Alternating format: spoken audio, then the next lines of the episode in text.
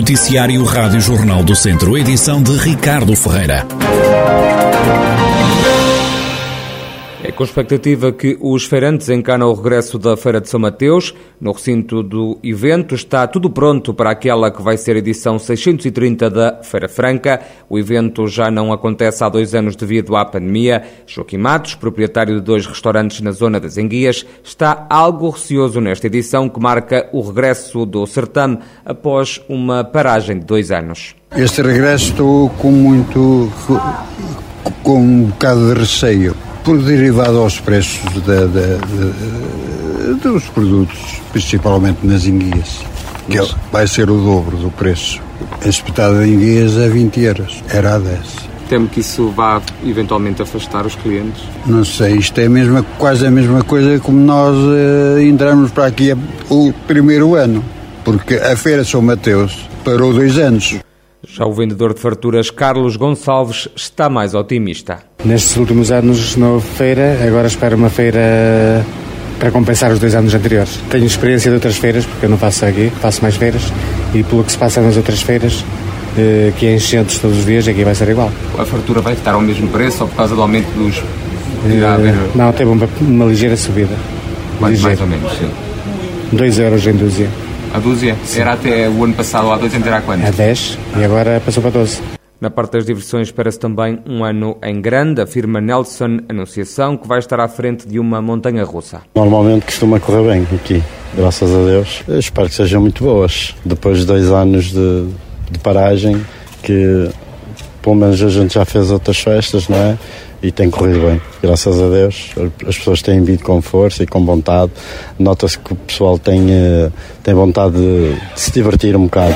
Uhum. Depois destes dois anos foi um bocado massacrado para toda a gente. Compensar os dois anos já, já nunca consegue, mas uh, esperamos que seja melhor um bocadinho do que os anos anteriores. Delfim Vaz, presidente da Associação de Feirantes da Feira de São Mateus, também tem boas expectativas mas não esconde o receio com a crise. As perspectivas, por outros lados, parecem ser boas, mas isto, a situação do país também não está nada favorável e isto, os portugueses estão a ficar cada vez, não é?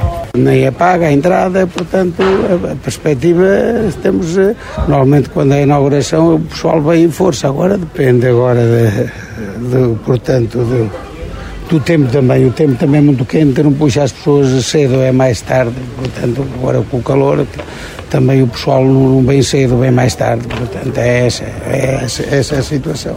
A Feira Franca abre portas esta quinta-feira em Viseu, termina a 21 de setembro, dia do feriado municipal, naquela que promete ser a maior edição de sempre. Pedro Alves, presidente da Visão Marca, a empresa que organiza o certame, acredita que este ano se pode bater a barreira de um milhão e meio de visitantes. A maior é de certeza, a melhor também depende da experiência que a gente tiver na Feira de São Mateus, mas por aquilo que tenho visto, da forma como os expositores eh, estão aplicados em uh, se instalar está a correr tudo da melhor forma, pelo cartaz que apresentamos, eu tenho a certeza que vai ser a melhor feira de sempre também. Sendo a maior feira de sempre, também temos temos que ter o maior número de visitantes de sempre. Ultrapassar um milhão e meio de visitantes será certamente o desafio que temos e a fasquia que vamos ter para ultrapassar, uma vez que nos anos anteriores já andámos muito próximos. Entre desportivos, eh, musicais, eh, das artes performativas, mais de 130 eventos eh, e vão envolver milhares de pessoas. Não tenho dúvidas que, por essas experiências que as pessoas vão ter ao longo da feira, as famílias, dos mais novos aos mais velhos, será certamente um momento para recordar é uma feira de encontros, de reencontros, de, para criarmos memórias. Pedro Alves da Viseu Marca, que organiza a Feira Franca, que arranca já hoje em Viseu. O evento vai durar 49 dias, termina a 21 de setembro, feriado municipal em Viseu. A inauguração acontece hoje, quando forem nove e meia da noite, numa sessão onde vai estar o Presidente da República, Marcelo Rebelo de Sousa. Homem de 63 anos detido pela GNR no Conselho de Sernancelho pelo crime de violência doméstica.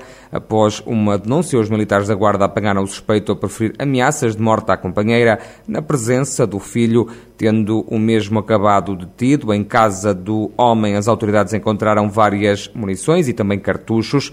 O indivíduo já foi presente a tribunal, ficou com pulseira eletrónica, está proibido contactar por qualquer forma o meio a vítima está ainda impedido de se aproximar da companheira num raio de 300 metros. Com o distrito de Viseu em risco máximo de incêndio, todos os olhos estão postos na floresta. A GNR controla tudo através dos postos de vigia e agora também tem a ajuda das câmaras de videovigilância, mas não só, como explica o capitão Luís Ribeiro do Comando Territorial da GNR de Viseu. Os vigia são, são digamos, o nosso, o nosso sistema de vigilância florestal base. E depois dessa base começamos a, a, a fazer todo um plano. Tem que ver com os, com os ângulos mortos desses que, que, que não são possíveis serem vistos pelos de é, E é para aí, para esses ângulos mortos, para essas áreas, que a gente lança as nossas patrulhas, a moto, alto, a pé, enfim, depois do, do, dos nossos militares, digamos assim, e do próprio sistema de videovigilância, agora novo até na nossa, a nossa área. Portanto, também temos o dever de coordenar toda a vigilância. Portanto, tudo aquilo que são as equipas uh, de sapadores, por exemplo, também os, os reforços que são habitualmente dados pelas eh, Forças Armadas e a outra também tem que ver com a, com a gestão de um drone eh, que, é, que é lançado através de uma célula, no nosso caso nós fazemos aqui o controle e uh, uh, sempre que o drone uh, consegue ver um foco de, de incêndio, também nos dá o alerta e depois nós fazemos todo esse espaço de meio. O capitão Luís Ribeiro, da GNR de Viseu. Começa esta quinta-feira uma nova edição da Volta a Portugal em Bicicleta, numa antevisão à prova rainha do ciclismo português. Ouvimos Gustavo Veloso, diretor desportivo da equipa de Mortágua, uma das 18 equipas que vai percorrer mais de 1.500 quilómetros. O início da competição acontece em Lisboa, a meta vai ser em Vila Nova de Gaia. Gustavo Veloso garante que os ciclistas de Mortágua vão lutar por discutir alguma etapa e até para ter um nome entre os 15 primeiros da geral. Evidentemente, quem está a discutir a volta sempre tem mais o foco dos meios, mas eh, a priori nós não, não, não somos uma equipa favorita para lutar pelo geral da volta, mas vamos para a volta a lutar. Vamos lutar, tentar eh, conseguir eh, discutir alguma etapa e se conseguimos também meter algum nome nesses 15 primeiros da geral, eh, seria bom. Mas sabemos que é muito difícil e, e também sabemos que com trabalho e com disciplina e sobretudo com um bom ambiente e trabalho em equipa podemos eh, conseguir atingir os, os, os resultados que que esperamos, não é? Eh, a volta é a corrida máis importante da época, eh, non só para nós, é para todas as equipas, toda a gente está ao 100%.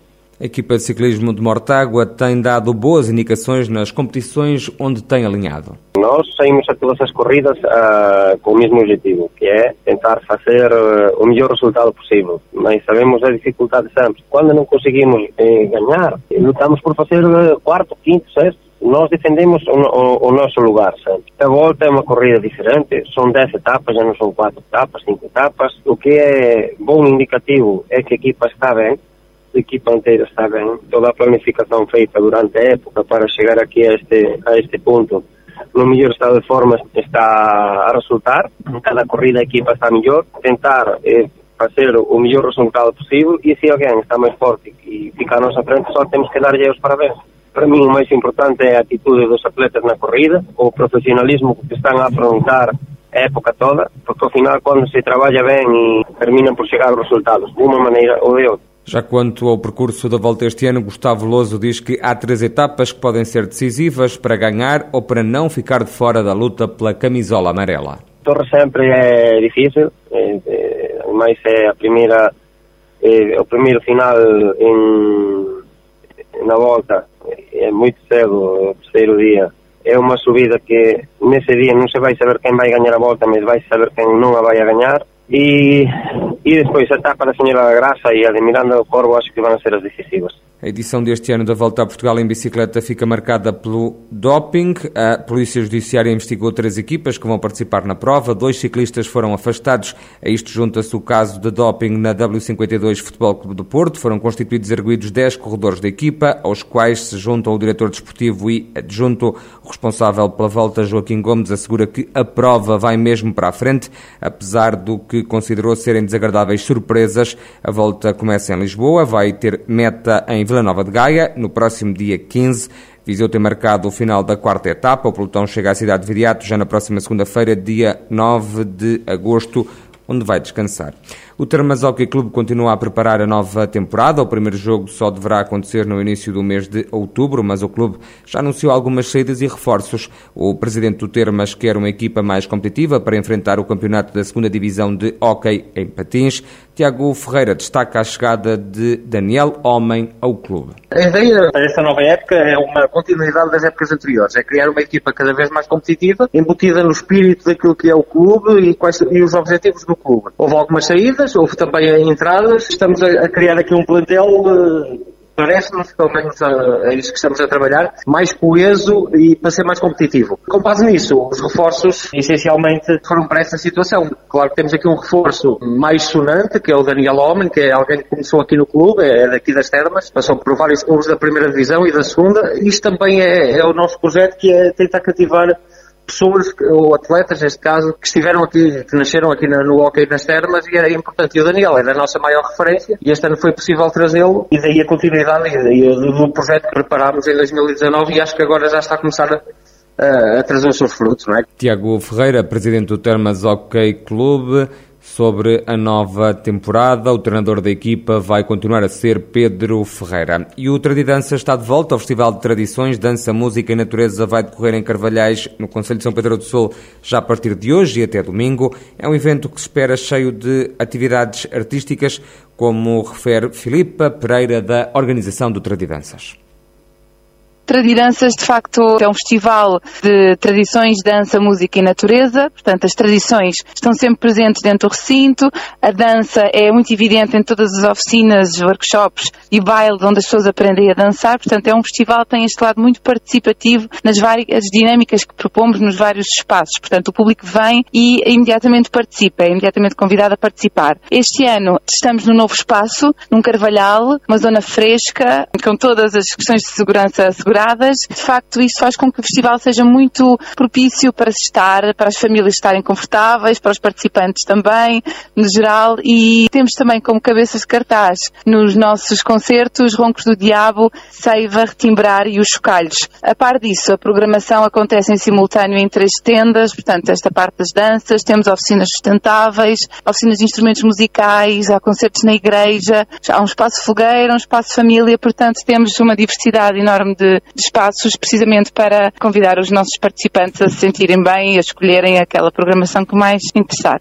Filipa Pereira, da organização do Tradidanças, o festival começa hoje e até domingo promete uma diversidade artística com espetáculos de dança tradicionais, orientais, nacionais, muita música e outras artes performativas.